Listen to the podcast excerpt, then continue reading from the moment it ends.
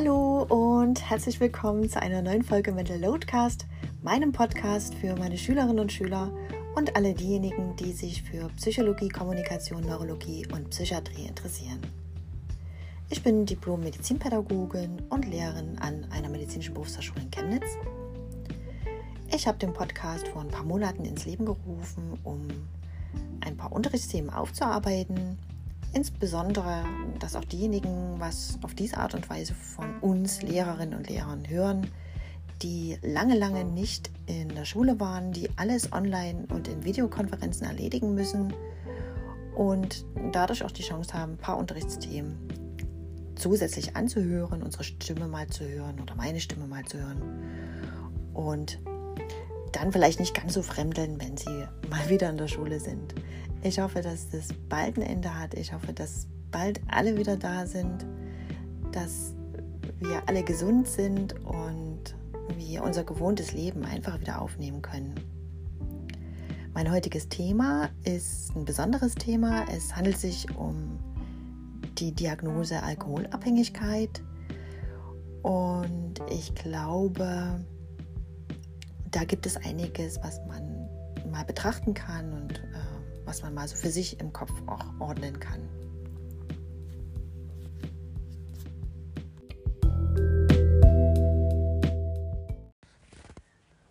Naja, und wer das schon weiß von mir, der weiß ja auch, dass ich quasi immer irgendwie ein besonderes Studio habe. Das war anfangs mein Badezimmer, aber das habe ich schnell aufgegeben, weil es dort unwahrscheinlich Gehalt hat und die Aufnahmequalität deswegen auch wirklich sehr schlecht war und bin dann umgezogen in meine Speisekammer. Irgendjemand hat gesagt, oh, Nobel geht die Welt zugrunde. Bei Kunst gibt es eine Speisekammer. Aber diese Speisekammer, liebe Leute, die ist zwar unwahrscheinlich hoch, weil das hier so eine Altbauwohnung ist, aber auch unwahrscheinlich klein. Ich sitze hier in so einer Art Yoga-Position. Ich würde mal sagen, man könnte die nennen das Huhn. Und ähm, bin auch ganz schön bedrängt von diversen Sachen, um die sich keiner so richtig kümmern will. Nämlich hier stehen passenderweise auch ganze Arsenale von Flaschen herum. Ich kann ja mal klappern. Und hier mein Fuß war noch ausstrecken. Upsala. Gut. Nun ja, äh, passenderweise zum Thema Alkohol könnt, könntet ihr sagen, naja, wer weiß, wie viele Flaschen das sind, die hier ursprünglich voll mit diversen Alkoholikern waren. Aber dem ist tatsächlich nicht so. Ich hatte ja in irgendeiner anderen Podcast-Folge, als ich hier schon in der Speisekammer saß, äh, davon berichtet, dass das natürlich alles nur ähm, Zitronensaft sei und irgendwelche Kichererbsen, Lupine oder sonst was. Und ich kann ja hier mal wahlweise reingreifen, was tatsächlich in diesem Flaschenkonvolut hier alles da ist. Und habe ich tatsächlich hier, das erste, was ich erwische, ist äh, eine, äh, ein Glas Kichererbsen. Nun ja, im Übrigen nur mal so nebenbei, Kichererbsen haben eine ganze Menge Proteine. Also wer sich vegetarisch ernährt, der kann gerne Kichererbsen essen. Da hat man eine super gute Proteinquelle. Da ich Vegetarierin bin, gibt es eben sowas auch bei uns. Nun ja, schauen wir mal weiter. Das ist jetzt, was jemand in unserer Familie isst, was tatsächlich nicht vegetarisch ist. Thunfischaufstrich Natur, Followfisch ist natürlich alles Bio und ähm, möglichst fair gehandelt ist, steht hier drauf, von Hand geangelt. Na, wie stelle ich mir denn das vor? Sitzt da jemand auf so einem großen Hochseeschiff und hat da seine Angel ausgefahren und fängt dann ab und zu so einen Thunfisch, der dann hier verarbeitet wird. Nun ja, ist eine kleine Dose, ist wahrscheinlich total teuer, ähm, ich kann es jetzt vielleicht gar nicht sagen, aber davon stehen schon mal 1, 2, 3, 4, 4 da. Okay. Dann gibt es natürlich Olivenöl, eine Flasche Olivenöl. Dann stehen hier äh, Milchflaschen. Ich kaufe tatsächlich Milch in Flaschen. Das ist total lecker. Die haben oben immer so einen Rahmen drauf, wenn man die Flasche aufmacht. Und die Flaschen kann man zurückbringen. Die, das sind natürlich Pfandflaschen. Dann haben wir hier tatsächlich auch eine Zitronensaftflasche. Okay. Und eine Flasche Club Mate. So. Und mehr ist es tatsächlich gar nicht. Außer ein paar leere Gläser noch, die ich brauche für meine Marmeladenaktion im Sommer könnte auch mal in den Keller gebracht werden, damit es niemand aus Versehen wegbringt. Und ich kann mich aber hier nochmal so über meinen ähm, Abfalleimer beugen und finde dann hier hinten doch noch ein paar Flaschen, die was mit Alkohol zu tun haben. Was haben wir da? Eine Rotweinflasche, Saale Unstrut, blauer Zweigelt. Aha, war ein Geburtstagsgeschenk, ist immer noch zu. Dann eine Flasche Rotkäppchen-Sekt für unerwarteten Besuch, wo man sich natürlich wieder die Frage stellen kann, muss denn bei unerwartetem Besuch tatsächlich auch immer der Alkohol da sein? Das ist ja so eine vergessene. Haha, das ist ja witzig. Ich finde hier noch, ich finde hier noch eine, bu, bu, bu, bu, bu, eine Fürst Uranov Wodkaflasche. Da gibt es noch eine, ein Fingerbreit Wodka drin der ist tatsächlich übrig geblieben von meiner großen Eierlikör-Aktion im Dezember. Der von Annette Kunze gemachte Eierlikör, der ist Weltklasse und alle Familienmitglieder und Freunde warten natürlich darauf, dass ich den für die anderen zubereite. Selbst trinke ich da wenig davon. Von diesem Eierlikör hat ja auch unwahrscheinlich viel Zucker. Kann ich euch ja irgendwann mal erzählen, wie man den macht, den Weltklasse Eierlikör. Immer ein gutes Geschenk. Aber den kann ich gleich mal hier stehen lassen, den Wodka. Der eignet sich nämlich hervorragend zum Putzen, auch für die Toilette. Okay. Und hier gibt es noch so einen alten Weinschlauch. Eklig eigentlich, weil da innen drin so ein Plastik ist. Müsste man mal probieren, ob der überhaupt noch schmeckt. Mache ich jetzt natürlich nicht. Nicht, dass ich hier so ein bisschen angetütert euch irgendwas über Alkohol erzähle und, naja, nicht irgendwas, einiges Wichtige natürlich, und über die Alkoholabhängigkeit selbst und über die Alkoholsucht, über die Therapie, über die Diagnose und über das unwahrscheinliche Leid, was der Alkohol als legale Droge in Deutschland und woanders in der Welt tatsächlich auch so über uns bringt. Das war jetzt ein doch eher lockerer Einstieg in das ernste Thema Alkoholabhängigkeit. Alkohol gehört zu den psychoaktiven Substanzen. Was ist das? Psychoaktive Substanzen, das sind Stoffe, die die psychischen Funktionen beeinflussen, also unser Bewusstsein, unsere Wahrnehmung, unser Denken, unsere Emotionalität. Psychische Funktionen habe ich schon mal in einer anderen Podcast-Folge ein bisschen näher beleuchtet. Ich glaube, das war die vom Januar. Also zu den psychoaktiven Substanzen gehören Alkohol, bestimmte Medikamente und das ganze Arsenal von Drogen, was wir so kennen oder nicht kennen. Wenn übrigens diverse, also verschiedene psychoaktive Substanzen gleichzeitig und regelmäßig eingenommen werden, wird die Diagnose Polytoxikomanie gestellt. Wenn das auf Kurven und Krankenakten steht, weiß also jeder Bescheid, dass beispielsweise hier regelmäßig und gleichzeitig Alkohol und Benzodiazepine eingenommen werden oder Alkohol und andere Drogen.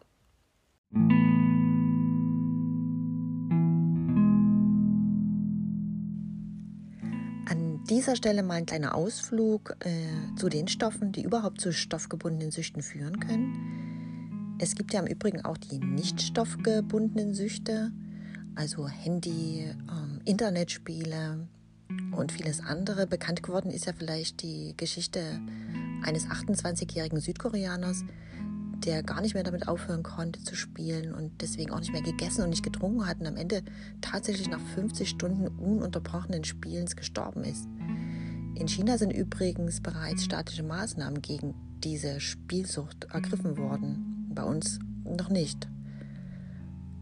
Stoffgebundene Süchte, welche Stoffe sind das?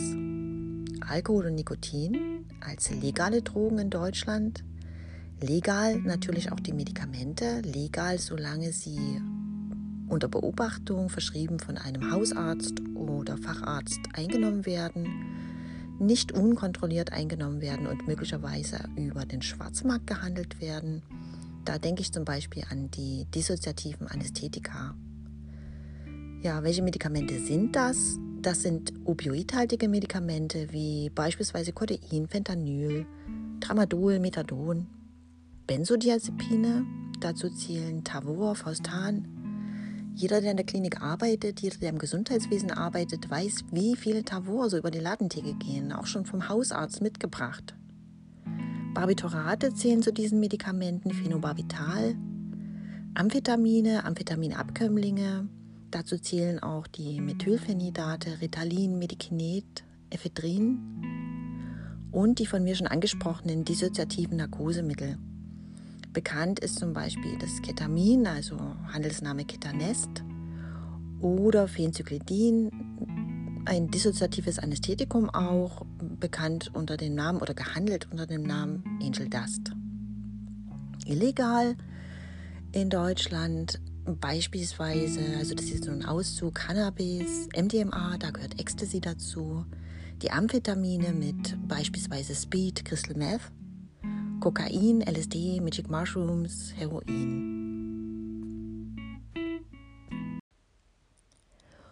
Und um das jetzt nochmal für uns im Kopf so richtig zurechtzurücken bei den Medikamenten, opioidhaltige Medikamente, also Schmerzmittel oder dem Benzodiazepinmissbrauch, da handelt es sich nicht um Crystal Meth Junkies oder Heroin Junkies, die irgendwo unter der Brücke weit abgedriftet am Rande der Gesellschaft leben, sondern hier geht es quasi um die Mitte der Gesellschaft. Hier geht es um quasi die Mitte 30 bis Mitte 60-Jährigen und älter und wahrscheinlich auch ein bisschen jünger, die ähm, selber bei jedem Gedanken an Cannabis furchtbar aufgebracht sind aber eben selbst diese Schmerzmittel- oder Benzodiazepinabhängigkeit haben und möglicherweise, wenn wir noch dran denken, wie wie Alkohol in Deutschland über die Ladentheke geht, wie präsent der Alkohol quasi in jeder Lebenslage ist und wie viel davon mitunter täglich an Abendbrottischen oder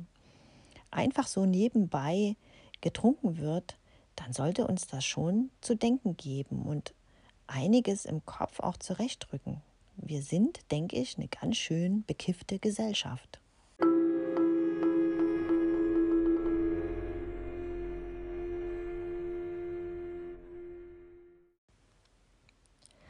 Und jetzt merke ich, dass mir so viel zu dem Thema einfällt, dass ich das Thema Alkohol und Sucht in zwei Teile teilen werde. Es wird also heute Alkohol, Sucht Teil 1 geben und in der nächsten Folge Alkohol Teil 2. Ich möchte nämlich mit euch gerne noch in das Thema gehen, wie Sucht überhaupt entsteht. Psychoaktive Substanzen wirken an den Rezeptoren des Belohnungssystems im Gehirn. Beteiligt sind da hauptsächlich die Bestandteile des mesolimbischen Systems. Beim mesolimbischen System handelt es sich um eine funktionelle und anatomische Verbindung zwischen Mittelhirn und Teilen des limbischen Systems. Die Teile des mesolimbischen Systems stehen wiederum in Verbindung mit anderen Gehirnarealen, zum Beispiel mit der Amygdala, Thalamus und Cortex. Das mesolimbische System ist quasi verantwortlich für das biologische Verständnis von Freude, Lust und Motivation. Fast alle psychoaktiven Substanzen entfalten ihre Wirkung durch die chemische Manipulation dieses Systems. Dort wird Dopamin ausgeschüttet, was ein angenehmes, euphorisches Gefühl zur Folge hat. Dopamin eines unserer wichtigsten Glückshormone. Sucht im Allgemeinen setzt Lernfähigkeit voraus. Das Gehirn nutzt genau diejenigen Mechanismen, die der Mensch zum Lernen benötigt. Sucht ist demzufolge erlernt. Es entsteht ein sogenanntes Suchtgedächtnis. Man möchte dieses positive Gefühl wieder und wieder empfinden und das ist für die Aufrechterhaltung des Suchtmittelkonsums der entscheidende Schritt.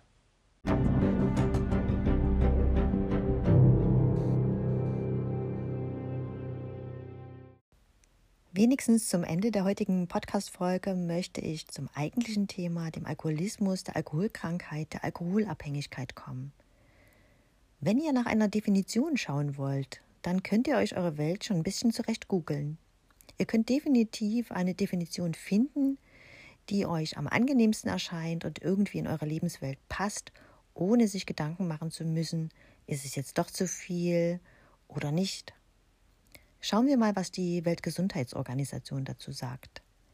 Die sagt nämlich, alkoholkrank ist, wer sich durch Alkoholkonsum körperlich, psychisch und sozial schädigt. Alkoholismus bedeutet also, wenn die Abhängigkeit vom Alkohol einen solchen Grad erreicht hat, dass seelische Störungen auftreten oder eine Beeinträchtigung der körperlichen und seelischen Gesundheit, der mitmenschlichen Beziehungen sowie der sozialen und wirtschaftlichen Funktionen, beziehungsweise wenn schon Vorläufer einer solchen Entwicklung vorliegen. Was wirtschaftlich und sozial angeht, spricht man auch von den drei sogenannten F. Frau, Firma, Führerschein. Frau steht für die Beziehung, egal ob das jetzt Mann oder Frau ist, Partner oder Partnerin. Wer die Beziehung zu seiner Frau oder seinem Mann oder seinem Partner, Partnerin aufs Spiel setzt wegen Alkohol, hat wohl nicht so eine gute Beziehung zum Alkohol oder eine zu gute Beziehung zum Alkohol. Wer seinen beruflichen Werdegang, seinen Beruf, seinen Job aufs Spiel setzt wegen Alkohol, dem geht es wohl ebenso.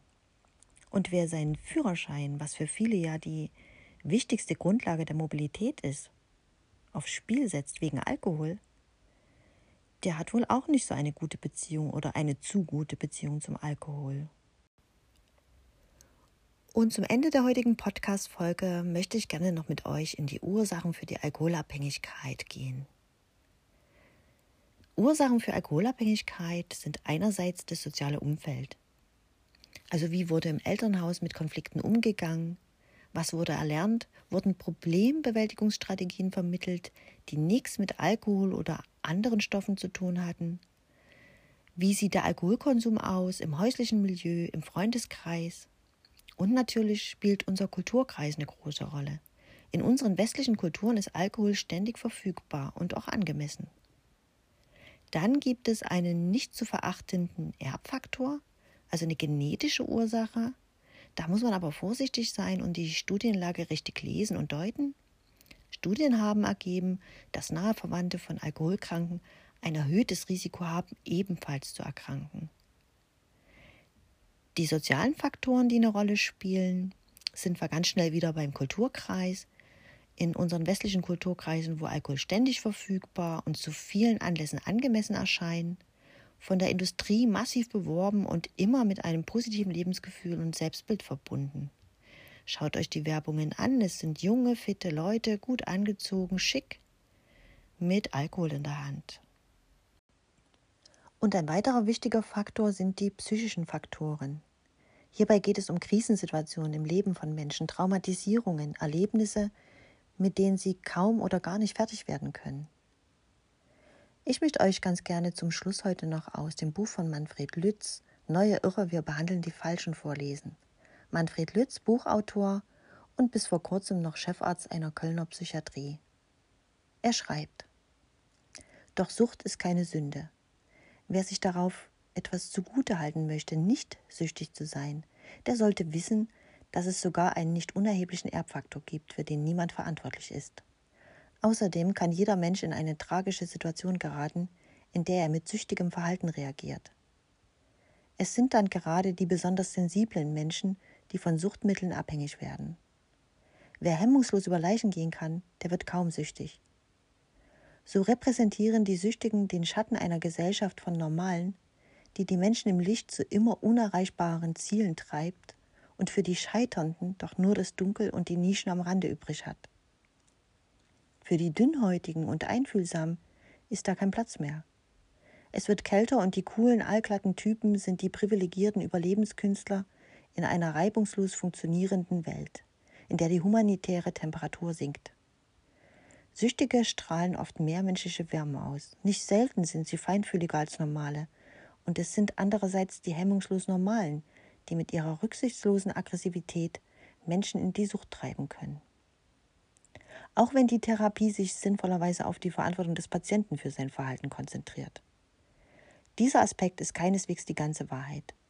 Und wer die anstrengende Lebensgeschichte mancher Süchtiger verfolgt hat, der kann nur Hochachtung vor den manchmal fast übermenschlichen Mühen dieser Menschen haben, die immer wieder scheitern und immer wieder neu anfangen.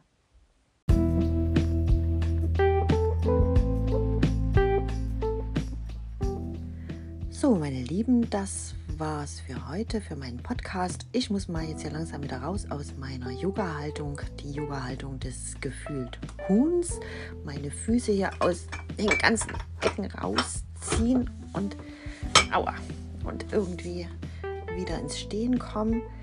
Das Essen ruft, der Tatort ruft. ich werde eine nächste Podcast-Folge zum Thema Alkohol machen und mich dann nur und ausschließlich dem Alkohol widmen. Das klingt jetzt gerade ein bisschen komisch, aber natürlich der Alkoholabhängigkeit, Diagnostik, Therapie, auch den Unterschied zwischen akuter Alkoholintoxikation und chronischem Alkoholmissbrauch klären. Beim chronischen Alkoholmissbrauch, da gehören dann diese gängigen Trinktypen wie Alpha, Beta, Gamma. Davon habt ihr sicher schon etwas gehört. Für heute soll es das gewesen sein. Ich freue mich, euch bald alle wiederzusehen und gehe jetzt erstmal was essen. Bis bald. Tschüss. Gute Nacht.